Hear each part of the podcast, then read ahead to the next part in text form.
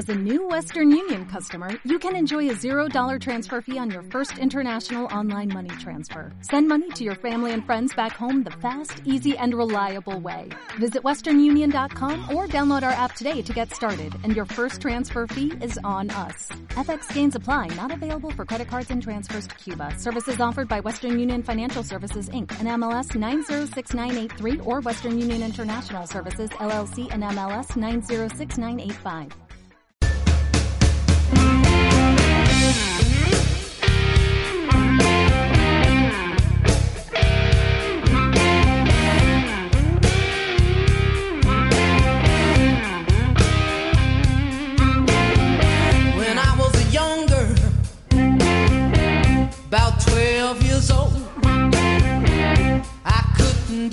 Nothing to save my doggone soul.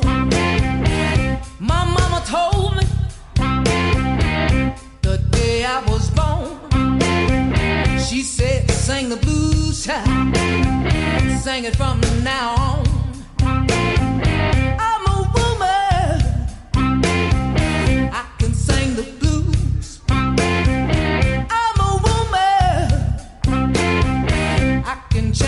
Muy buenas tardes, aquí empezamos la pregunta sin fin en otro lindo día de frío a 6 minutos de la una de la tarde, 11 grados punto 3 de temperatura, llegó a ver hoy a las 7 de la mañana más o menos un grado y medio, 2 grados de sensación térmica.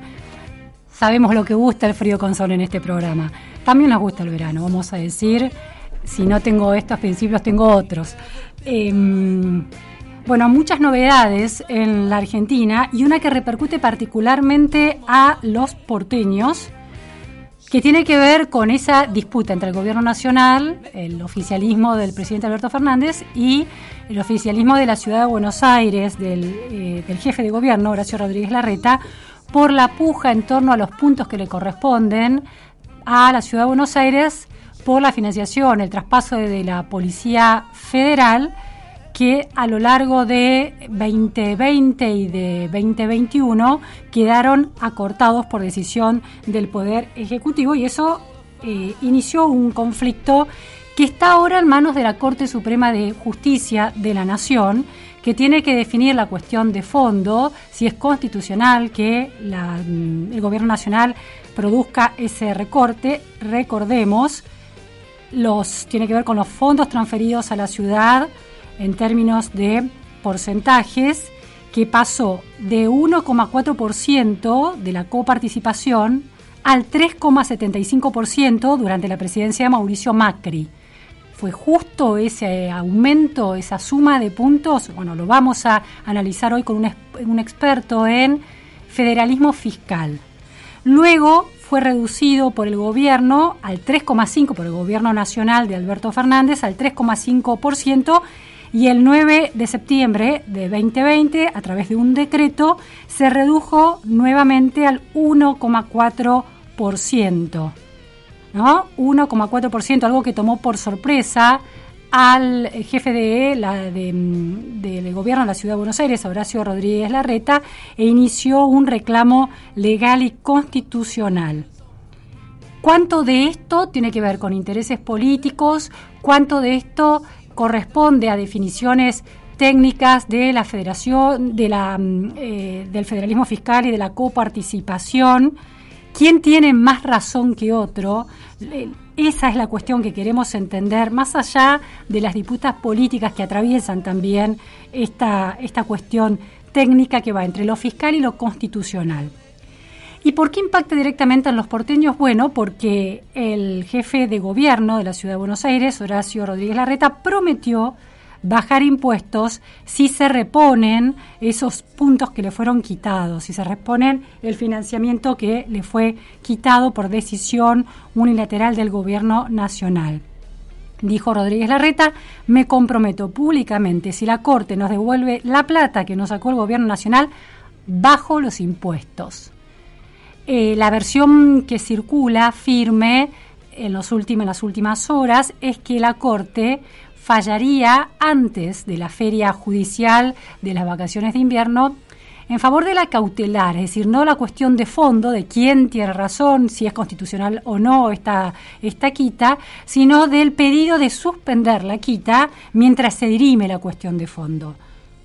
Así que puede haber novedades todavía inciertas, pero puede haberlas antes de las vacaciones de julio. Por supuesto, el oficialismo sostiene que eso sería una decisión política de la Corte y no técnico-constitucional.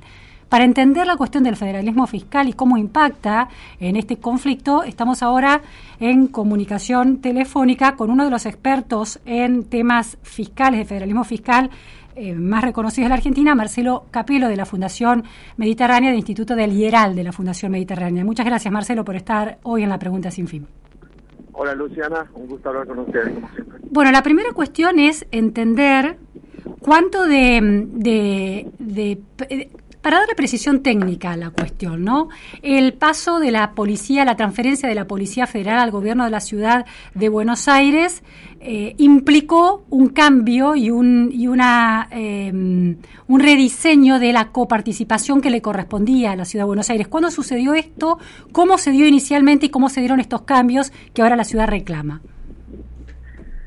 Sí, eh, la ciudad de Buenos Aires tiene algunas funciones eh, o, no tiene algunas funciones que tienen el resto de las provincias, como por ejemplo el servicio de la policía, al menos antes de la policía metropolitana, y algunos servicios de justicia y otros que se han ido y se van a ir en el futuro descentralizando para que la ciudad se haga cargo. En este caso, los servicios de la Policía Federal, que se transfirieron a la ciudad, y que lógicamente la transferencia debe ir unida con los recursos para financiarlo. Antes era un servicio que prestaba la nación, el gobierno nacional, al pasarlo a la ciudad tiene que enviar los recursos para financiar esa actividad. Cuando eso ocurrió en el año 2016, eh, recién escuchaba que vos comentabas, eh, en el gobierno de Macri lo que se hizo fue aumentar el coeficiente de la coparticipación de la ciudad de 1,4% de, de lo que se envía a las provincias a 3,5%. En ese momento se habrán hecho estimaciones, cálculos de cuánto costaba prestar el servicio de la Policía Federal y se llegó a esa conclusión, al menos oficialmente. La gente del actual gobierno eh, cuestionan, cuestiona esos números eh, esas estimaciones que se hicieron en ese momento. Es decir, para, para pasarlo en limpio eh, está muy claro, es decir, la Ciudad de Buenos Aires tenía una coparticipación de 1.4, como recibe se tiene que hacer cargo de un servicio que hasta ese momento era nacional, el Estado Nacional en manos de Cambiemos, presidencia Mauricio Macri, hace el cálculo y dice, bueno, tenemos que subirla en a 3,5%. Ese es el esquema general. Claro, después con el gobierno actual se cuestiona esa decisión y se hizo en dos pasos, pero en términos netos, ¿qué ocurrió? Se volvió al coeficiente de 1,4% para la ciudad de Buenos Aires en la coparticipación, es decir, que dejó de recibir ese dinero que iba a financiar este, los servicios de policía transferidos, pero se creó una partida adicional para financiar específicamente esa transferencia de servicios. Pero ¿cuál es la diferencia? Que esa, esa, esa partida adicional, eh, como suele ocurrir en la relación entre nación y provincias, está sujeta a mayor discreción que cuando está integrado la coparticipación. Ese es un poco el centro, me parece, del problema, además de los montos, eh, que el servicio de la policía transferido con el anterior gobierno ese dinero llegaba en forma automática a la ciudad porque estaba incluido en la coparticipación. Cuando decimos automático quiere decir diariamente, a medida que se recaudan los impuestos nacionales, diariamente las provincias y la ciudad de Buenos Aires reciben el dinero y ahora se pasó a un sistema en el cual es una transferencia de tipo más discrecional ya sabemos que en Argentina a veces ese tipo de transferencias no se cumplen. Por ejemplo, hay varias provincias que tienen cajas de jubilaciones propias y desde hace varios años se decidió desde la nación enviarles dinero para financiar esas cajas de jubilaciones, pero precisamente este año, por ejemplo, no se está cumpliendo con los envíos en la forma que se lo había definido. Es decir, cuando se tratan de transferencias están más sujetas a la discreción. Marcelo, eh, eh, te voy a pedir, te voy a pedir que te muevas porque se está llenando de ruido la, la comunicación, como mucha estática. A ver si logramos una mejor, este, más limpia. A ver, ahora. Ahora, Ahora sí, no te... bueno, no sé, me parece que sí. A ver, probemos un poquito. Ahora sí. Sigue habiendo mucha estática, ¿no? Al principio de la conversación estaba muy bien. A ver si encontrás un lugarcito. A ver, ahí. A ver, a ver, hola. Te escucho, Marcelo, a ver. Ahí se cortó. Bueno, eh, primera explicación muy interesante que estaba haciendo Marcelo Capelo, uno de los economistas de la Fundación Mediterránea de, del IERAL, que se dedica a estudiar las cuestiones de la macro y de la micro a lo largo de todo el país y por sector de cada provincia, es que eh, el gobierno de Alberto Fernández, claro, la primera cuestión sería si le quitó los puntos que le había sumado el oficialismo anterior, cambiemos, para eh, poder para que la ciudad pueda financiar la policía, el traspaso de la Policía Federal, ese servicio del que se estaba haciendo cargo, si lo hubiera simplemente retrotraído a la, um, situación original del 1,4% de coparticipación, bueno, sería abiertamente injusto esa cuestión porque efectivamente la Ciudad de Buenos Aires está haciendo cargo de un servicio que antes caía en manos, eh, era responsabilidad de la Nación. Ahora, el gobierno de Alberto Fernández lo que hizo es compensar esa quita con este fondo. El problema que señalaba Marcelo Capelo, que este fondo es discrecional. Es decir, Marcelo, que, suerte que estamos de vuelta, que ese fondo discrecional le otorga poder al Poder Ejecutivo de turno, y sobre, todo es preocupante cuando es un poder de signo político distinto al del gobierno de la ciudad, porque puede estar usándolo de manera eh, casi como un factor de presión eh, sobre su contendiente, su adversario político en la Ciudad de Buenos Aires, por ejemplo. Claro, ese es siempre el, re, el riesgo de las transferencias que son un poco más discrecionales. No digo que esté ocurriendo ese problema ahora con esa transferencia particular de dinero, pero puede ocurrir en el futuro porque así ha pasado en numerosas ocasiones. Y recién cuando se cortó estaba comentando de un caso que es las transferencias que la nación envía para financiar los déficits de las cajas de jubilaciones de las provincias, uh -huh. de 13 provincias que aún tienen esas cajas, que a veces cambia el criterio, por ejemplo, este año eh, esas transferencias están teniendo ajustes y, y, ponen en un problema a estas jurisdicciones para financiar ese tipo de gastos. Lo que la, la constitución del 94, que ordenaba para que antes de finalizar 1996 tuviéramos una nueva ley de coparticipación, define que cuando existe esa nueva ley de coparticipación se tiene que definir en base a las competencias y funciones que tienen a cargo las provincias y por ende también la ciudad de Buenos Aires. Uh -huh. Y bueno, la Policía Federal eh, al traspasarse a, a, la ciudad es una función, es una competencia y por eso es lógico que ese dinero esté dentro de la coparticipación, para además evitar eh, la discrecionalidad, por supuesto, con el riesgo político que eso siempre tiene. Así que en términos de constitucionales, en términos constitucionales, eh, el gobierno de la ciudad tendría un argumento favorable que es que todo servicio que tiene que financiar debe ser financiado con los montos que corresponden por coparticipación y no fondos eh, discrecionales. Ese fue el criterio de la Constitución. Se supone que se debería aplicar cada vez que la nación descentraliza algún servicio a las provincias. Claro que debe acompañado por recursos, pero esos recursos deben ser dentro de la coparticipación y no fondos que pueden estar sujetos a, a discrecionalidad. Esa es una cuestión de fondo, entonces, que le da un, un, punto a favor al gobierno de la ciudad en su análisis.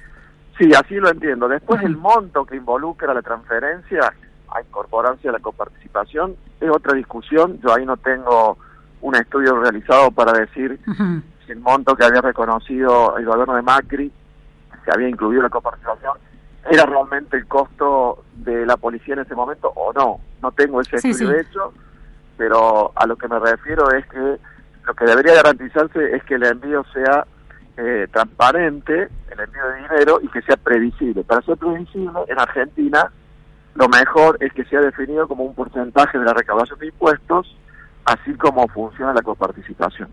Y ese, y ese aumento de coparticipación por la absorción de nuevos servicios por parte de los distritos, de las provincias, no importa cuál sea, eh, es permanente, no es que se le da un plazo hasta que reacomode sus fondos y sus cuestiones fiscales, lo que entra y lo que sale y después se reduce. Se considera que ese aumento se sostiene en el tiempo.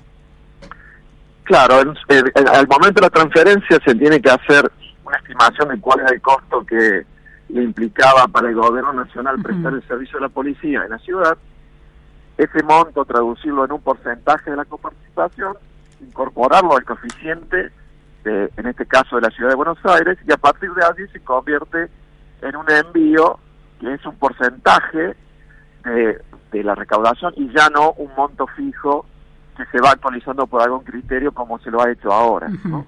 Tiene riesgo, por supuesto.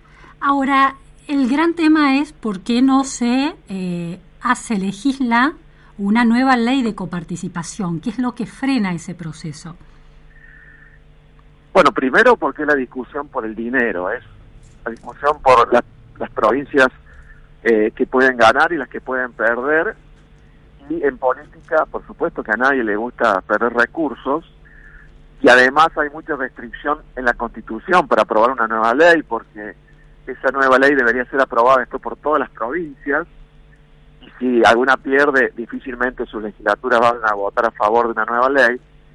En, esos términos, la única forma más viable que existe de que se apruebe una nueva ley es que ninguna provincia pierda recursos, pero de esa manera tiene que perder el gobierno nacional. Y el que debe perder ahora es el que tiene más problemas fiscales, ahora y desde hace bastante tiempo, las provincias están más equilibradas, no tienen tantos problemas fiscales como el gobierno nacional que viene con mucho déficit y que lo tiene que seguir reduciendo, entre otras cosas, por el acuerdo con el FMI. Esa es la situación. Claro, es una cuestión eh, eh, coyuntural de, de, la macro que afecta a las arcas nacionales sobre todo. Pero ahora, si uno piensa en los criterios por los cuales se asignan eh, porcentajes de coparticipación a las provincias, ¿qué se tiene en cuenta? ¿La, la cantidad de servicios y sus costos por tasa de habitantes? Bueno, ahí te vas a sorprender, y la gente que nos está, nos está escuchando, la ley actual de coparticipación incluye unos numeritos, esos coeficientes que recién te decía que le tocan a cada provincia, y no se, no define por qué son esos numeritos, esos coeficientes. Otras leyes anteriores explicaban eh, de dónde salían esos números. Y bueno, tenían que ver con la, la población, con la densidad poblacional, con el nivel de desarrollo económico, etcétera. Ahora, en esta ley tiene vigencia desde 1989 y que era una ley transitoria y que todavía rige, están los numeritos de la ley y pero no se explica por qué a cada provincia ese numerito. Eh, por ejemplo, el caso de la provincia de Buenos Aires es reconocido que en esa ley de coparticipación fue eh, castigada con el, con el coeficiente, ¿no? porque perdió participación en la coparticipación. Estamos hablando desde 1989 en adelante. Sí. Luego a la provincia de Buenos Aires se la fue compensando con envíos discrecionales, especialmente en estos últimos años. Eh, por ejemplo, este año la provincia de Buenos Aires está de nuevo incrementando sus recursos, especialmente por lo que va en forma discrecional a, la provincia de Buenos Aires. cuando la provincia de Buenos Aires está gobernada por el mismo signo político de la nación, eso fluye más fácilmente. Pasó también con, con Argentina, Normalmente ayuda en Argentina lo, acá lo paradójico es que eh, cuando el actual gobernador de Buenos Aires era ministro de Economía de la Nación, eh, la provincia de Buenos Aires tuvo la menor de las participaciones históricas en el reparto de recursos, ¿no? Bueno, ahora, eh, incluso este año, donde se supone que hay algunas internas dentro del gobierno nacional, la provincia de Buenos Aires está recibiendo buenos recursos, es decir, está aumentando forma importante los recursos respecto al año pasado. Se, ve que esa interna de gobierno no está afectando eh, esa situación con la provincia de Buenos Aires este año. Es decir, que eh, durante la gestión de Kisilov era el gobernador Scioli, ¿no? En ese momento, sí. El gobernador era Scioli, presidente era Cristina Fernández, y el en esa época donde Kisilov era ministro, se observó la menor participación de Buenos Aires en la distribución de transferencias eh, automáticas, más discrecionales, porque estaba lo que se llamaba el problema del techo al fondo del conurbano bonaerense, que eso ahora ya se ha eliminado, y ese techo al fondo con urbano bonaerense hacía que la provincia de Buenos Aires todos los años perdiera participación frente al resto. Eh, hasta eh, te doy un ejemplo, la ley actual, en sus coeficientes originales, eh, otorgaba a Buenos Aires alrededor, del 22% de lo que se reparte entre todas las provincias. Con el techo al fondo del conurbano bonaerense, que ocurrió en 1995, pero el máximo efecto sobre Buenos Aires se, se produjo allá por 2014, 2015, donde la provincia de Buenos Aires llegó a recibir cerca del 18% mm. de los recursos. Porque el el 22 que fijaba la ley, que ya era un número relativamente bajo, llegó a recibir el 18% de los recursos en esa época que en la cual el actual gobernador era el ministro. ¿Cuál ha sido la provincia más beneficiada por la coparticipación de manera sorprendente, así como Buenos Aires, la provincia de Buenos Aires ha sido castigada? Normalmente en Argentina, en términos relativos, las provincias más beneficiadas son las, muy poco pobladas. Cuando vemos en el reparto por habitante, como hay que mirarlo, es un sistema de coparticipación que premia quizás en exceso a las provincias poco pobladas. Entonces, Vos podés tener, por ejemplo, una provincia como Catamarca, que tiene para gastar el doble de recursos por habitante que la vecina Salta. Ambas están en el NOA, en el noroeste, son bastante similares, pero es mucho más poblada Salta que Catamarca, por ende, en, lo que es recursos per cápita, tiene el doble para gastar Catamarca que Salta, y no parece que eso sea este, muy racional. Y así se pueden tomar otros ejemplos. Por ejemplo, Corrientes y Misiones muy rezagadas respecto a Formosa, o Chubut muy rezagada frente a Santa Cruz en la Patagonia, provincias similares, pero que tienen un tratamiento bastante diferente cuando vemos los recursos per cápita que, tienen disponibles para utilizar.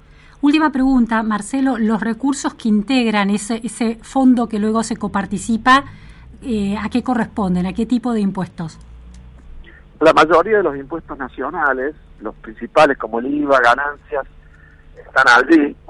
¿Qué es lo que no entraría en esa masa que se coparticipa? Bueno, los derechos de exportación, los derechos de importación, por supuesto tampoco los aportes y contribuciones a la seguridad social, que eso va para financiar el sistema de jubilaciones, y del resto de los impuestos, donde está además el IVA y ganancias, prácticamente entre todos. ¿Y las retenciones por qué no? ¿No podrían argumentar las provincias que lo que se exporta es también producido por muchas de ellas?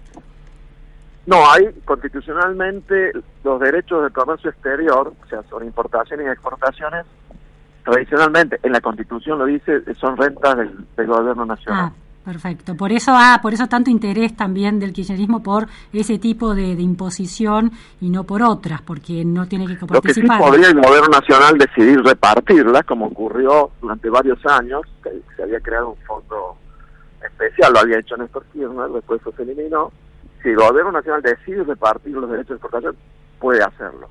Ahora, la existencia de los derechos de exportación perjudica la, la coparticipación a las provincias porque si no existieran esos derechos de exportación, una parte de ese dinero se recaudaría en el impuesto a las ganancias. Claro, claro. Y el impuesto a las ganancias sí se coparticipa con las provincias. Muy interesante esa observación. De manera que el derecho de exportación eh, es un lastre para las provincias, no reciben nada y les, les carcome la base tributaria del impuesto a las ganancias y de otros impuestos nacionales que son coparticipables con las provincias. Que hay un problema también con el federalismo por la existencia de esos derechos de exportación. Bueno, clarísimo, Marcelo, realmente. Muchísimas gracias por estas precisiones para entender cuál es el conflicto que se está dirimiendo en la Corte y qué posibilidades hay de que los ciudadanos de la Ciudad de Buenos Aires paguemos menos impuestos y se resuelve a favor de la ciudad. Muchas gracias. Gracias a ustedes. Que Bueno, era Marcelo Capelo, un experto en federalismo fiscal de la Fundación Mediterránea del Lieral.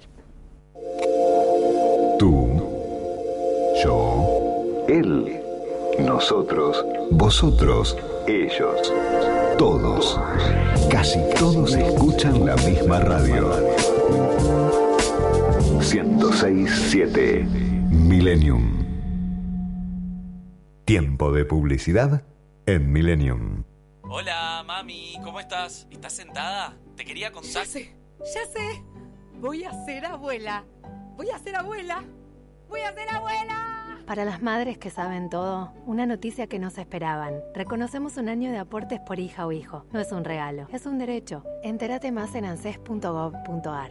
ANSES, Reconstrucción Argentina. Argentina Presidencia. ¿Estás pensando en vender tu casa? En Jusec Inmobiliaria te ofrecemos la mejor orientación para todas las instancias de la operación y así podrás tomar la decisión más acertada. En Martínez, Jusec Inmobiliaria, contención profesional muy personalizada. Teléfono de contacto 4733-0101. Muchas veces, la forma en que percibimos las situaciones influye en nuestro estado de ánimo y en nuestras emociones. La terapia cognitiva es una terapia resolutiva, breve y eficaz. Tratamientos para depresiones, trastornos de pánico, ansiedad, disfunciones y terapias de pareja. Licenciada Claudia Pesaño, Supervisor Internacional del Albert Ellis Institute, dependiente de la Universidad de Nueva York. Contacto 4775-0659 15 6 155 2471. Matrícula número 14064. Hoy más que nunca, donar sangre es donar vida. Ahora podés encontrar postas fijas de donación fuera de los hospitales. Saca turno y pedí una constancia personalizada para circular en buenosaires.gov.ar barra donasangre o escribí al WhatsApp de la ciudad al 11 50 50 0147. Buenos Aires Ciudad. Club Ciudad de Buenos Aires te invita a ser parte en sus 100 años de vida. Vení, conocelo www.clubciudad.org.ar Un lugar para disfrutar en familia y en el que tus hijos podrán iniciarse en varios deportes.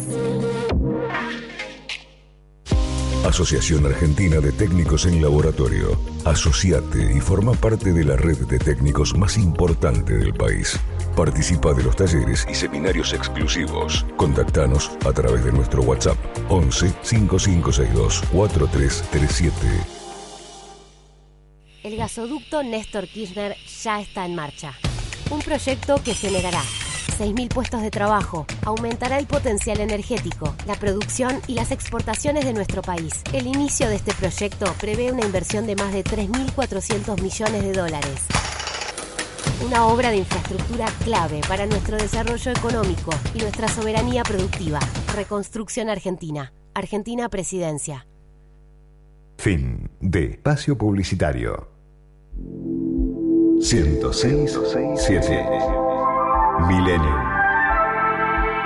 La libertad de escuchar, la libertad de escuchar. La radio. Milenio 106 7.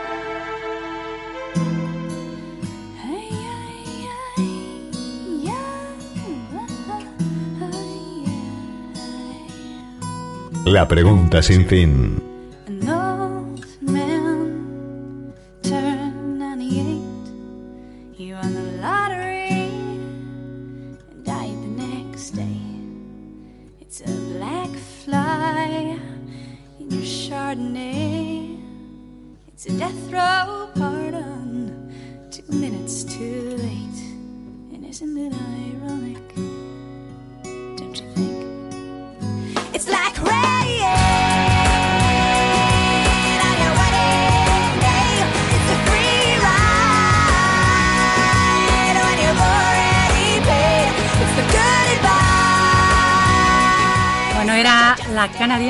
Alanis Morissette poniéndole mucha energía a esta, este esta tarde pasada el mediodía de, eh, en la ciudad de Buenos Aires, 33 minutos de la una de la tarde, 11 grados 8 décimas de temperatura.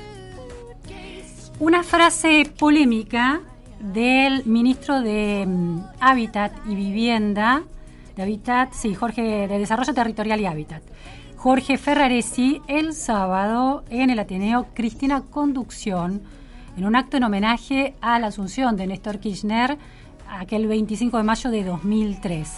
Escuchamos a Ferraresi. a nuestra historia militante no nos tienen que contar no nos tienen que contar los esfuerzos que tenemos que hacer los militantes. Los tenemos que hacer porque nuestra historia, nuestra esencia, nuestra obligación, nuestro compromiso, nuestro compromiso con los compañeros que muchos dieron la vida por el lugar donde nosotros estamos acá. Y por eso ya hablamos más de 200 años de historia y tenemos que recorrer y construir los próximos 200 años. Eso es lo que es la tarea que tenemos que hacer. Y algunas veces estaremos en el gobierno y otras veces no estaremos en el gobierno. No sé lo que contaba Manuel, quién habrá dado esa nota, pero tiene razón. Si perdemos alguno vamos a terminar presos. Tiene razón, de verdad, de verdad. Tiene razón, no sé de qué lugar lo dice, pero tiene razón. Y seguramente otros volverán a, a dar clases en las universidades internacionales y otros, bueno, volveremos al barro, volveremos al territorio, como nunca es como de estar, pero bueno, tendremos las consecuencias de lo que viene hoy a nivel internacional, sigue la persecución de dirigentes populares a través de la oferta, de los medios, de la justicia, precisamente, pero bueno, ya sabemos la que nos va a tocar. Pero bueno, vamos a construir y a veces construir unidad.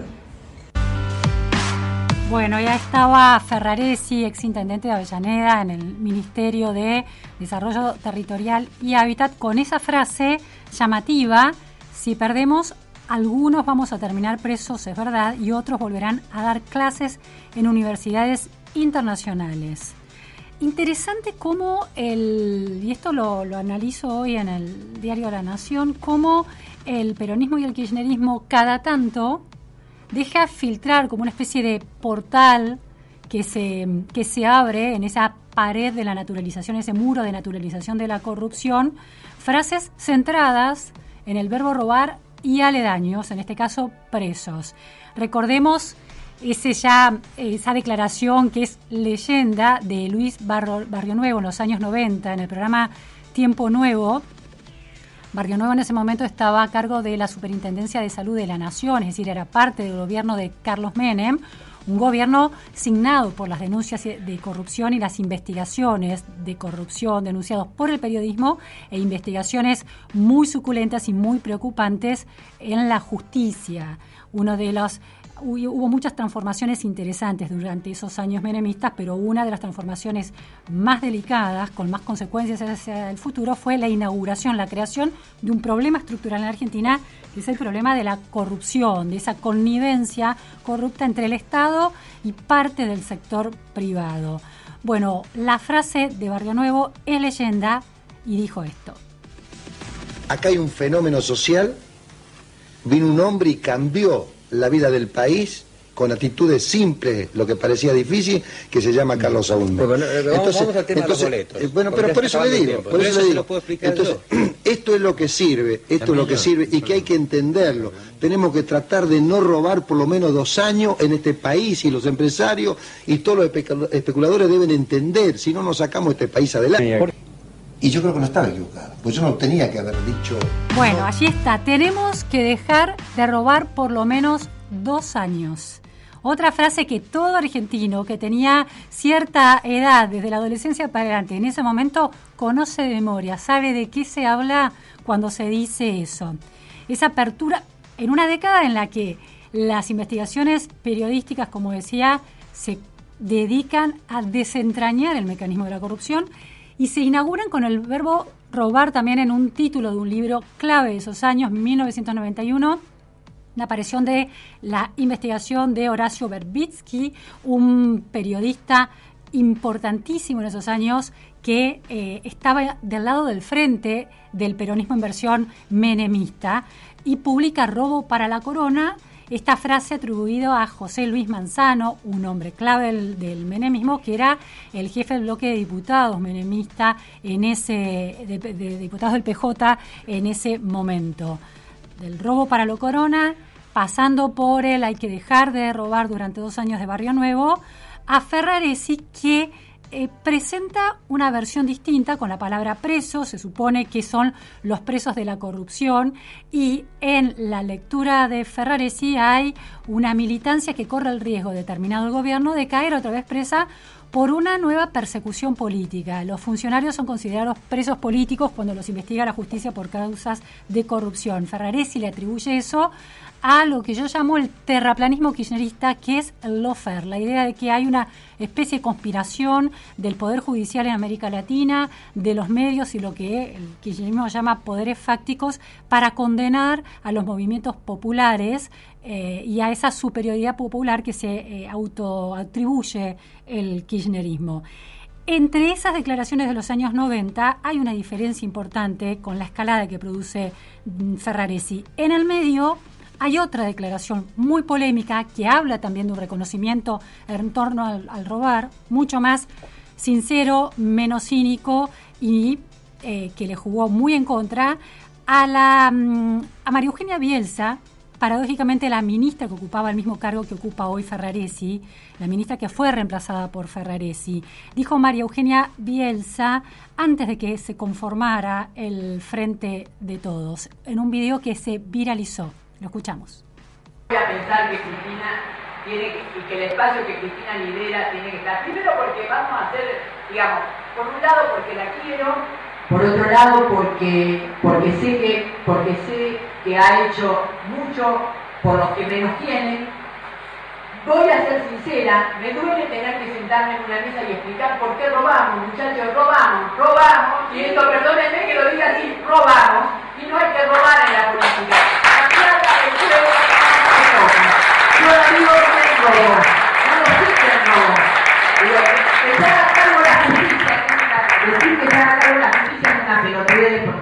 Nadie de nosotros cree que la justicia va a decir la verdad.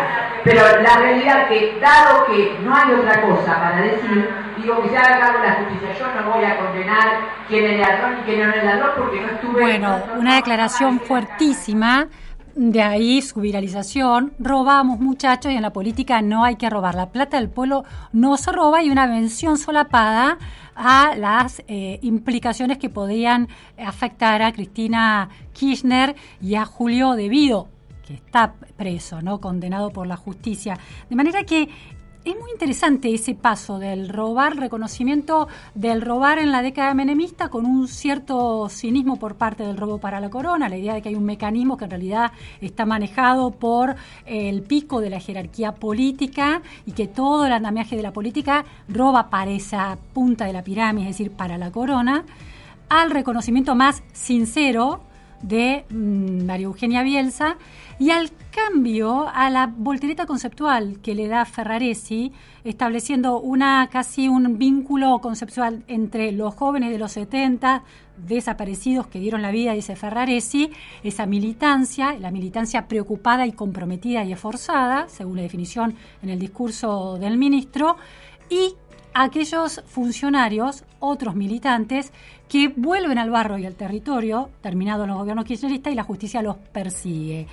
Eh, con una voluntad de negación de esas investigaciones y una puesta en duda de la justicia, ya no en el presente y hacia el pasado, sino hacia el futuro. Cualquier investigación que tiene que ver con hechos de corrupción y que afecta al kirchnerismo, por ejemplo, como ahora Mayra Mendoza, avalada por Axel Kisilov, a pesar de que las pruebas son cada vez más contundentes, en la gestión de Quilmes y los hechos de corrupción que se estarían dando y que cualquier investigación hacia adelante y cualquier condena a la justicia, como la de Vudú, que atravesó todas las instancias de confirmación, es puesta en duda. Un problema importantísimo en un país, en este caso de la Argentina, cuando la verdad jurídica y judicial se pone en dudas con esta especie de terraplanismo que desconfía de cualquier condena aún aquellas que son avaladas por todas las instancias de jueces y fiscales, nombrados también durante los oficialismos que son llevados a la justicia. De lunes a viernes, de 13 a 14, Luciana Vázquez hace la pregunta sin fin.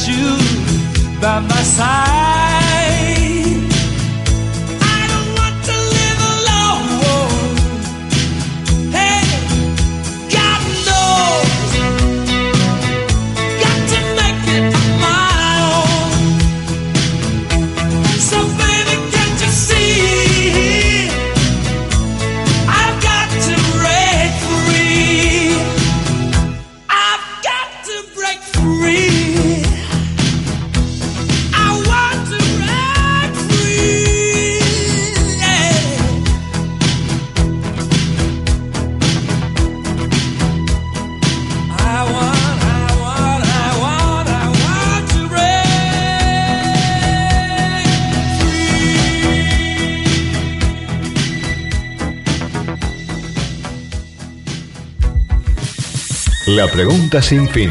De 13 a 14. En FM Millennium. Información, opinión y buena música. Bueno, estamos de vuelta aquí en la pregunta sin fin a 47 minutos de la una de la tarde. Una sensación de felicidad recorre la Argentina y tiene que ver con eh, el cariño y la admiración que siente gran parte de la población por una deportista, por Gabriela Sabatini. Es muy interesante cómo una figura deportiva ha logrado tanto cariño, tanto respeto y tanta admiración. Gabriela Sabatini volvió a jugar al tenis en un torneo organizado en Roland Garros que se está jugando ahora en este momento en París, en el torneo de leyendas, mujeres, eh, deportistas, tenistas, claves de la historia del tenis mundial, que ya han dejado de jugar hace muchos años. Gabriela Sabatini dejó cuando era muy chica, a los 26 años, tenía todavía por su, por su edad la posibilidad de seguir jugando, pero dejó el tenis. Ahora lo vamos a hablar con un especialista que nos va a contar por qué. Y está, volvió a jugar hoy, ganó junto con su con ganó en dobles junto con su compañera Gisela Dulco le ganaron a Mary, Mary Jo Fernández y Joyce Davenport dos tenistas americanas Em, el otro día escuchaba, a ver, sí, ya lo tenemos a nuestro entrevistado. Es Sebastián Fed, periodista, fue durante muchos años un gran periodista de, de deportes, lo sigue siendo, autor de un libro clave en, el- en la historia del tenis, Roger Federer y Rafael Nadal, la vida y la carrera de dos leyendas del tenis, pero además es un, un- un periodista que abarca temas eh, tan interesantes como el deporte como las políticas. Hola Sebastián, muchas gracias por estar en la pregunta sin fin. Hola Luciana, ¿cómo estás? Gracias por la presentación. Te llevo a tu, a tu vida de periodista, eh, deporti- de, de periodista de deportes para entender eh, qué representa Gabriela Sabatini en la historia del tenis argentino y en la historia del tenis femenino mundial. Es que Gabriela Sabatini yo creo que representa algo muy importante en la historia del deporte argentino, ¿no? Recién estaba escribiendo y no creo que haya deportista eh, más querida que Sabatini. Sabatini tiene algo muy inusual en la Argentina de hoy, que es la unanimidad del cariño. Es decir, ¿vos recordás a alguien que hable mal de Sabatini? No, Yo no. no, no, no, es cierto. Y eso es muy difícil de decir de cualquier argentino. Siempre va a haber alguien que hable mal de alguien. No es el caso de Sabatini.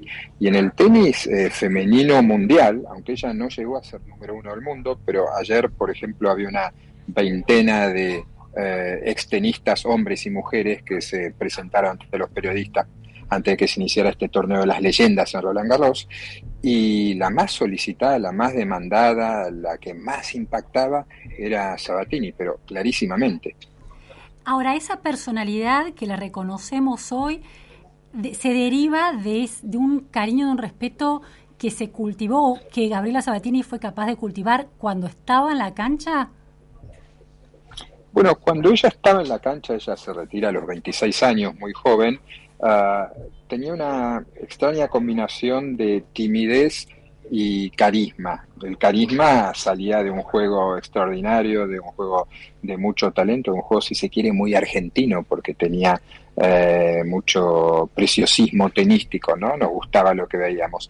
Ah, pero al mismo tiempo era una chica que empezó a jugar muy joven. Eh, no hay que olvidar que a los 13 años estaba de gira por Europa, que a los 14, 15 empezó a impactar fuerte el circuito de mayores y era una mujer, una chica, una joven de pocas palabras, pero era muy querible era una persona a la que se le adivinaba la, transparencia y, por decirlo de alguna manera, la bondad. Yo tengo la sensación, yo era joven en aquellos años, de que los argentinos de alguna manera eh, adoptamos a Sabatini. Era la hija, la hermana, la sobrina que todos hubiéramos querido tener porque básicamente era una buena persona y además una tenista extraordinaria. Me acuerdo de esos años, eh, yo no soy una gran espectadora de tenis, no lo juego para nada, pero no, me gusta mirarlo eh, muy de vez en cuando y sobre todo cuando estas leyendas, estas, estos número uno, los mejor rankeados, este, juegan, ¿no? Miro fútbol en los mundiales y tenistas muy consagrados.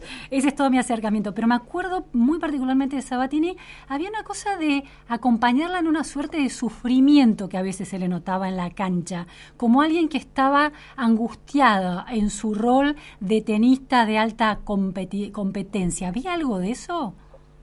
Absolutamente, pero es que si uno mira, ¿no? Eh, ya no la foto de Sabatini, sino la película del deporte, del tenis argentino del deporte en general, el argentino valora mucho el sufrimiento. Eh, Maradona era extraordinario, pero Maradona también sufría. Maradona se enojaba e insultaba a todo un estadio en Italia, en su Nápoles, cuando eh, abucheaban el himno argentino.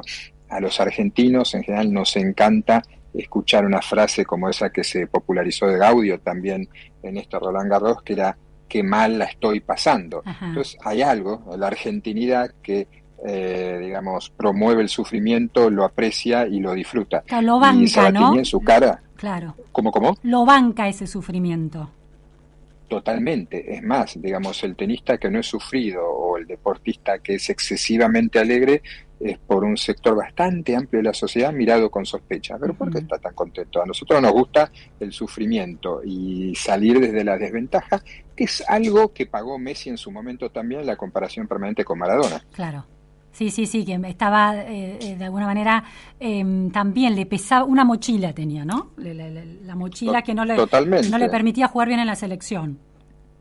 Totalmente, porque Messi, digamos que eh, se había hecho el Fútbol Club Barcelona y ahí las cosas funcionaban bien y de repente era un jugador perfecto al que todo le iba bien, un equipo que ganaba siempre, no era el Maradona sufrido del sur italiano contra el norte, de la Argentina periférica contra los europeos, entonces hay algo muy de nosotros en todo eso. Y volviendo a Sabatini, sí, a Sabatini se le adivinaba el sufrimiento en la cara porque el tenis, el circuito, le pesaba, no era absolutamente feliz, lo era solo parcialmente jugando. Eh, dijiste que tenía un tenis muy argentino, ¿qué quiere decir eso? sí, a ver, eh, quiere decir que al argentino le gusta el tenis que tiene por decir de alguna manera, arabescos, lujos, eh, toque. no somos un país que admire el tenis ofensivo que podía tener un Boris Becker en su momento que haga saque red, sino que nos gusta de vuelta, eh, de alguna manera que el punto se gane con un poquito de sufrimiento, con un poquito de arte, con un poquito de magia. Claro, con una jugada inesperada, con no tanto con potencia. Absolutamente. ¿Qué tenista eh, eh, del, del mundo, no importa de qué época, tenía un juego distinto al de, hacía el opuesto de Sabatini? Ah, es una buena pregunta. Eh, a ver, podríamos decir que hoy, en general, el circuito femenino, el juego que está instalado es opuesto a Sabatini porque es de mucha potencia de revés a dos manos. Recordemos que Sabatini tenía un revés a una mano, que siempre te da mucha más versatilidad y magia en el golpe.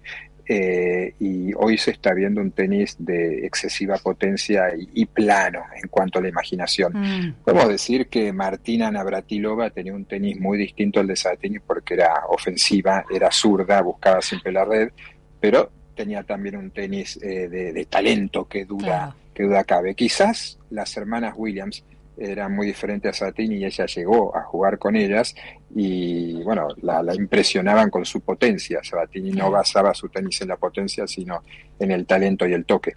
Qué interesante, casi como una especie de, de, Messi también, ¿no? En eso.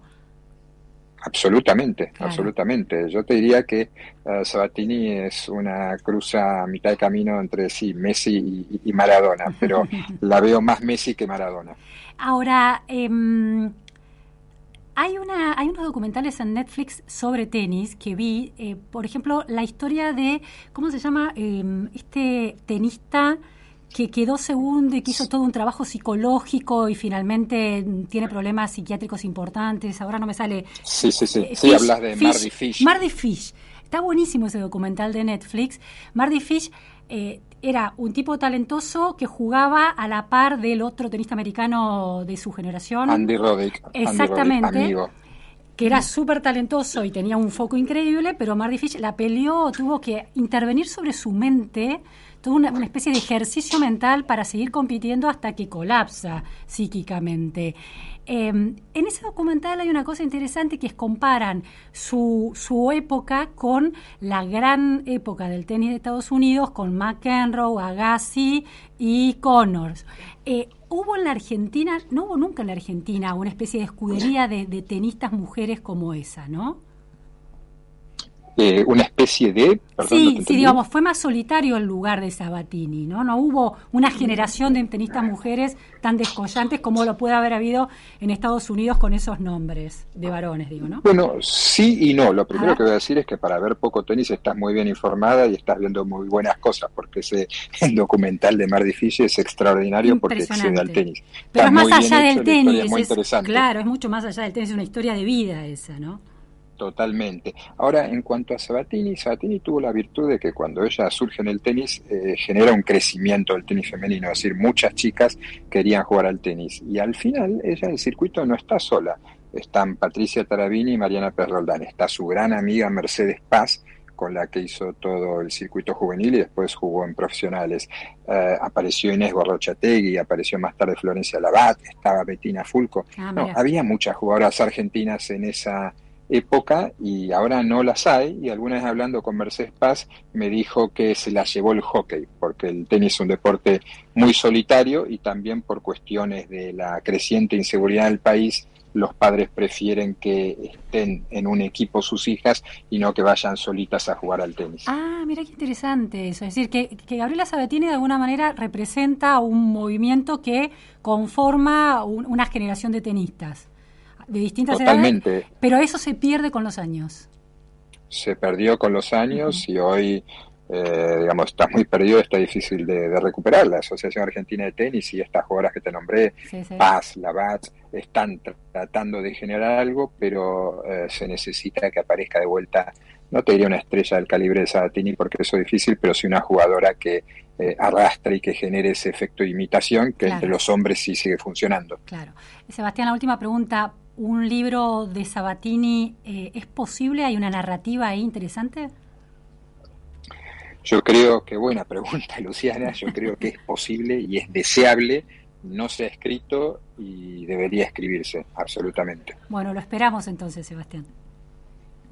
Bueno, te tomo el compromiso, lo escribimos juntos. encantaría. Dale, cómo no. Un beso grande. Gracias, Sebastián. Te mando un beso, cuídate. Bueno, era Sebastián Fez, periodista de, de deportes, mm, la verdad una persona muy inteligente que también eh, se dedica a cubrir otros temas, escribe mucho para el exterior. Hemos llegado al final de la pregunta sin fin en esta tarde de Millennium, en la operación técnica Esteban Cavaliere, en producción y redes Melanie Amato. Pero no se vayan porque sigue Millennium Te Acompaña con Maxi Palma de 14 a 15 horas. Hasta mañana, gracias. The day I was born. She said, sing the blues child, sing it from now on.